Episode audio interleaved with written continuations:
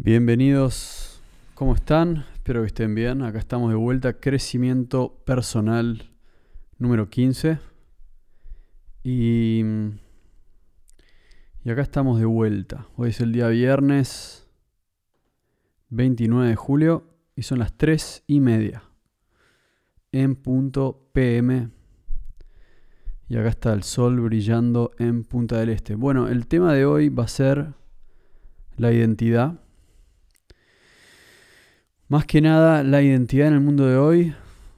Venimos hablando de la independencia, hablamos de eso en el capítulo pasado, en el cual hablamos del tema de tener un trabajo remoto, que es algo que es de alguna manera una corriente que existe hoy en día comparado a lo que existía antes. Obviamente algo que ha permitido que la gente se mude a otros lugares, que la gente tenga un estilo de vida distinto, porque antes, si nos podemos pensar, por lo menos desde la revolución industrial, el lugar a donde se trabajaba era sumamente importante, dado que era el lugar a donde uno era como la fábrica. Con el tiempo las oficinas surgieron como lugares en los cuales se, se hace no el trabajo físico y manual, sino el trabajo de planeamiento y administración que luego se usa para de alguna manera u otra definir lo que va a pasar en las fábricas. Entonces, tenemos espacios fijos y, lo que permite el Internet es que la gente se mueva. Así que eso es lo que hablamos en el capítulo pasado. Algo que me parece muy interesante en este capítulo es el tema de la identidad y, está conectado justamente a este tema que venimos hablando la vez pasada de la búsqueda por la independencia.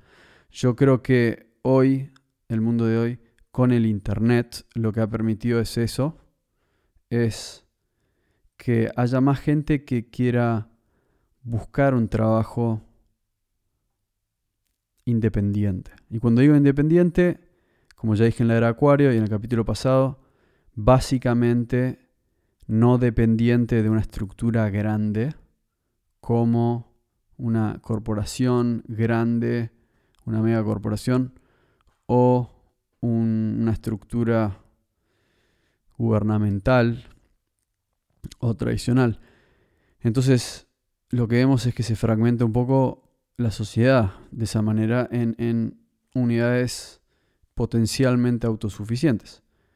Y al mismo tiempo, lo que genera el Internet es una especie de búsqueda por la identidad, porque la idea de que existe una identidad digital es algo nuevo. Entonces, es como que hay un tema que a mí me pareció muy interesante, que lo escuché en un podcast.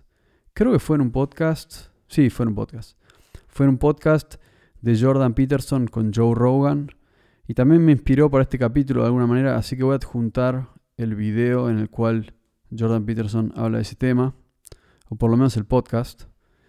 Y, es, es simple. Básicamente me gustó la explicación que daba Jordan Peterson a un fenómeno que es el fenómeno de, en este caso, podríamos decir el, cambio de sexo, como el, cambio de género, pero no necesariamente es el cambio de género. O sea, el cambio de género puede ser un ejemplo y es el ejemplo que justamente en la conversación Jordan Peterson y Joe Rogan estaban usando. Porque Joe Rogan le decía, ¿qué te parece a vos que es esta... ¿Cuál es, ¿Cuál es la explicación para el aumento en, no solo en el cambio de género, sino en el cambio de sexo, pero también en la manifestación abierta de ese cambio de sexo, en el sentido de las manifestaciones en la calle, etcétera, porque el cambio de sexo es una cosa, pero después está el cambio de sexo y llevarlo a la manifestación. Ahora, así como hablo del cambio de sexo, no, es simplemente un ejemplo, porque también podría estar hablando de gente que deja de comer carne, por ejemplo, el veganismo, podría estar hablando del feminismo, es decir, las mujeres que, o las mujeres y los hombres que creen que las mujeres deberían ganar más plata de lo que ganan o tener más derechos, o etc. Em, esos son tres ejemplos de manifestaciones culturales, uno diría políticas porque son bastante políticas, pero la palabra correcta es más bien culturales porque son parte de esta como nueva cultura que se está gestando. Y, y, a mí me pareció interesante cuando Joe Rogan le pregunta a Jordan Peterson, bueno, ¿qué te parece a vos que es la explicación del incremento en estos fenómenos? Sea cambio de sexo, sea dejar de comer animales y sea luchar por los derechos femeninos, pero no solo eso, sino llevarlo a la calle. Y obviamente dentro de eso hay una búsqueda por la identidad. Entonces, esa es la respuesta que da Jordan Peterson, que a mí me pareció muy interesante y principalmente él lo veía desde un ángulo del que, y en este ángulo yo estoy de acuerdo, que en esas manifestaciones uno puede ver patrones de identidad, patrones estéticos, patrones en términos de lenguaje, sobre todo patrones ideológicos, porque hay una ideología que es la ideología que conecta a todas esas personas. Entonces, hay un patrón de ideológico, pero también hay una búsqueda por la identidad. A mí la respuesta me pareció interesante, tal vez estén de acuerdo, tal vez no, la verdad que eso está en ustedes. Pero cuando Joe Rogan le pregunta por qué te parece que hay un incremento en gente que se quiere cambiar el sexo, que quiere cambiarse al veganismo, que lo quiere manifestar en la calle aparte, y él decía principalmente lo que hay es, es en la mayoría de los casos, la gente que atraviesa esos cambios es gente que cuando les haces un test de creatividad, dan bastante alto en el espectro creativo. Esa respuesta me pareció muy interesante. Que Básicamente lo que dice él es que el 70% de la gente es creativa.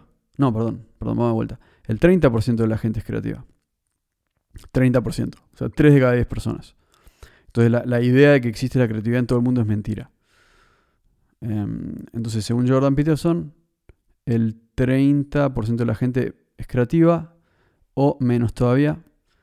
Es decir, el 30% de la gente ha escrito una canción, ha hecho tal cosa, otra. Después, en la sociedad de hoy en día y en la sociedad en general, ser creativo, como ya hablamos en este podcast y ya lo expliqué en capítulos pasados, ya lo dijimos, que ser creativo es una, es una estrategia de alto retorno y alto riesgo, principalmente porque, como cualquier persona creativa lo debe saber a esta altura, y yo me incluyo, A nadie le importa tu creatividad en el mundo, realmente. Entonces, hay muy pocos casos, no sé cuál es la estadística, pero hay muy pocos casos de que la creatividad de una persona creativa sea reconocida por la gente, sea aprobada, sea aceptada y sea remunerada. O sea, estadísticamente es muy difícil lograr eso. Pero bueno, si te toca, lo que hay es ese alto retorno del cual estamos hablando. Entonces, básicamente lo que estamos hablando es de gente ultra creativa o bastante creativa que en el caso del cual él está hablando, es decir, manifestaciones en la calle, eh, gente que se tiene el pelo de violeta, azul, verde, que de vuelta, cada uno puede hacer lo que quiera, pero en, su punto de vista es una búsqueda por la identidad, es una búsqueda por ser creativo en la identidad. Y esto, es decir, usan su identidad, su cuerpo, como un lugar en el cual pueden ser creativos. Modifican su cuerpo de una manera creativa. O sea, se tienen de naranja, se cambian de sexo, se, se tatúan ciertas partes del cuerpo. O sea, y de vuelta, este es su punto de vista. Y a mí me parece muy interesante porque estoy de acuerdo en bastantes cosas desde este punto de vista. Yo creo que eso da una respuesta para la mayor parte de ese movimiento. No todo, así que no voy a generalizar, pero en la mayoría de ese movimiento me parece que tiene razón, porque en mi experiencia, cuando yo veía las distintas marchas y demás, no solo es, eh, o sea, siento que en gran parte es una búsqueda por expresar su identidad en algo. Pero la gran pregunta es si ese algo es correcto. Porque es como que hay una necesidad de expresar la identidad a través de, por ejemplo, el género o el sexo. De la misma manera que hay gente que yo siento que siente que la discusión entre veganismo y comer carne es un lugar en el cual pueden expresar su, su ideología. Y a mí me parece que es, eso es absurdo porque no hay, mucho, no hay mucho espacio en ese lugar. Entonces, de alguna manera, en este capítulo la idea es, es hablar un poco eso, sobre cuál es el espacio correcto en el cual uno puede expresar su visión. Mi manera de verlo es que, por ejemplo, hay mucha gente que yo siento que... Entonces, estamos hablando en, particular de estos movimientos. Entonces, en esto, porque me parece que son un buen ejemplo de lo que, de, al final del día, de, de, lo que, de esta teoría de que en la sociedad hay una creatividad no expresada. Y como yo dije un par de veces en este podcast, la, la creatividad no expresada eh, choca con una pared eventualmente dentro de la mente humana y, choca con una pared y tiene como un momento medio de trascendencia. Es decir, hay en otro podcast también Jordan Peterson habla de esta idea de ángeles y demonios en el sentido de que somos ángeles y demonios realmente. Tenemos el potencial de ser ambas cosas. No hay un espacio muy gris entre una cosa y la otra. Entonces, yo lo veo como que la creatividad es una energía que somos capaces de captar subconscientemente, no porque queremos, sino porque tenemos esa habilidad, pero si no sabemos usarla, la vamos a usar para mal, digamos. Vamos a generar caos con eso en vez de generar orden. Entonces, la creatividad no expresada, no vivida y no compartida genera todo tipo de desequilibrios psicológicos. Entonces, en mi manera de verlo, yo pienso que estos desequilibrios psicológicos generan un enojo o un resentimiento con la sociedad misma, porque les están diciendo como a mí no me dejaron expresarme, y hay todo un tema de, haberse expresado cuando eran chicos, ¿no? Que eso no ocurrió, entonces es como que uno crece y es más grande y lo quiere llevar todo a un a un nivel un poco más allá. Entonces, en parte es como que lo que estoy hablando es que vivimos en un mundo en el cual lo que no hacemos va a volver para condenarnos de alguna manera. Y lo que hacemos, podemos aprender de lo que sí hacemos para ser mejores. Pero lo que no hacemos va a volver para encontrarnos. Entonces, en este, este mundo moderno, creo que es, importante entender que existen lugares en los cuales uno se puede expresar y yo creo que hay parte de, de, la responsabilidad de uno de encontrar y crear ese espacio en el mundo hoy.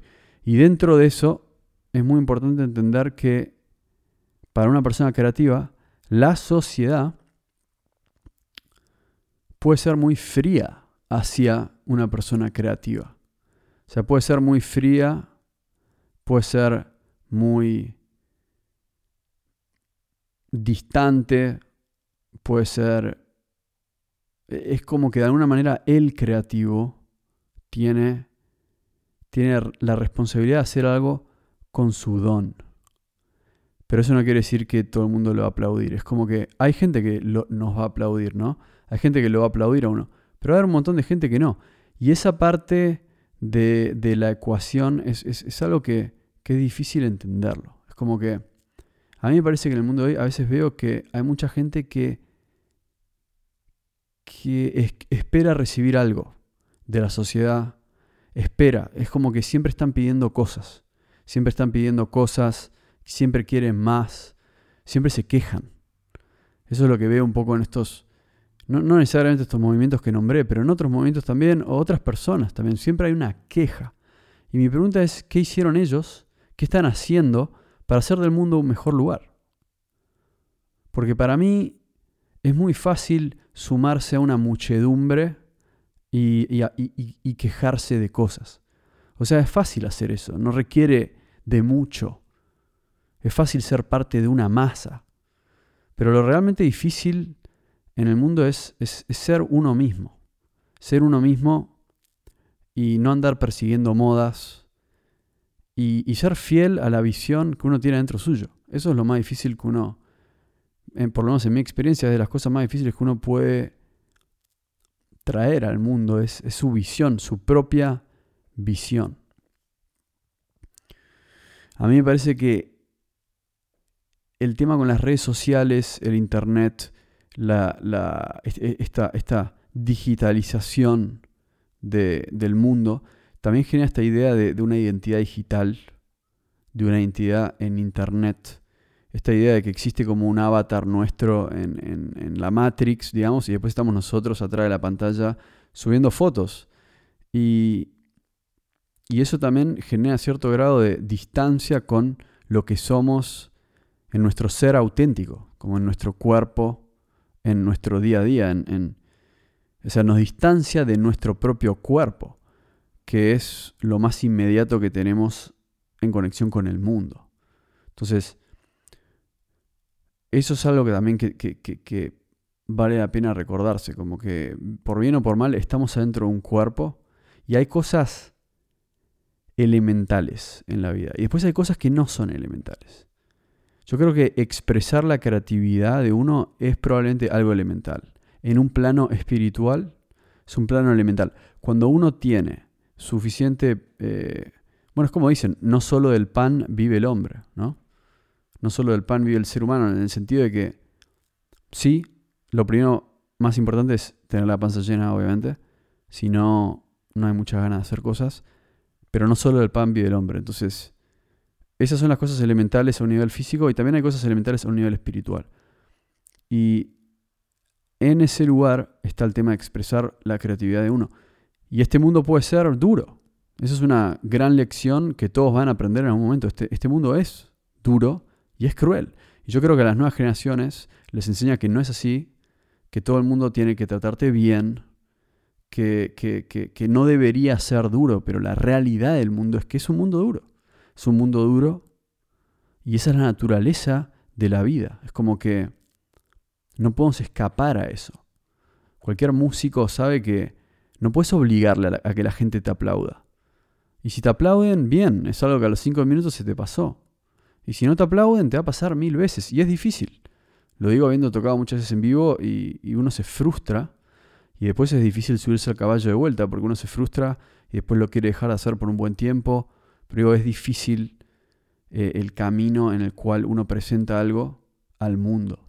Es, es un camino que no todos caminan también porque estamos hablando de, un porcentaje de gente que está dispuesta a pararse arriba del escenario. No todo el mundo tiene eso, no todo el mundo lo necesita tampoco, pero hay gente que lo tiene y no puede elegir.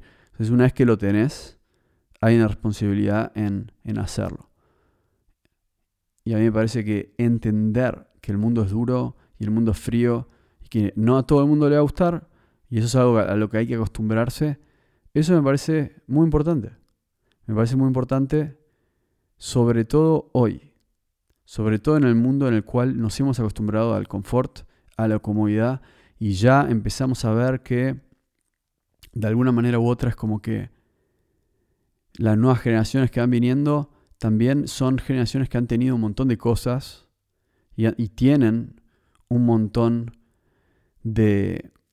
E, es, como que es fácil ver lo lindo de la vida, pero, pero el lado oscuro de la vida es como el lado que, que, que, es inevitable también. Es como ambos lados existen. El lado luminoso, el lado lindo, y el lado oscuro, el lado feo. Entonces, saber lidiar con ambos, con, ambas partes, yo creo que es el gran desafío. Y en el camino de la independencia, en el camino este, yo creo mientras menos apegados estamos a la identidad, de alguna manera u otra entendemos que somos simplemente como hojas en el viento y como parte de un todo en el cual la identidad es realmente una construcción que a veces es simplemente un reflejo del ego. Entonces, mi visión es tratar de reducir la identidad lo más que se pueda y tratar de expresar la mayor creatividad posible en este mundo para hacer que el mundo sea un lugar, no sé si un lugar mejor, pero por lo menos para, que no sea un lugar peor realmente. Em, tratar de ser, creo que ser uno mismo es al final del día el camino que, que nos va a dar la mayor felicidad. Así que probablemente hay que entender eso eh, en el camino de, de, cualquier cosa que emprendamos. Así que eso es, son los pensamientos que traje hoy. La verdad que no es un tema muy concreto como en otros capítulos que estuvimos haciendo cosas muy concretas, pero es algo que me haya quedado en la cabeza. Me parece que entender estas cosas nos ayuda en el crecimiento personal y obviamente yo siempre recomiendo a Jordan Peterson porque es uno de los grandes ahí. Y, y bueno, les voy a dejar el link en enlaces recomendados y espero que hayan disfrutado este capítulo. Nos vamos a ver en el próximo capítulo de crecimiento personal. Nos vemos la semana que viene. Un abrazo grande. Hasta luego.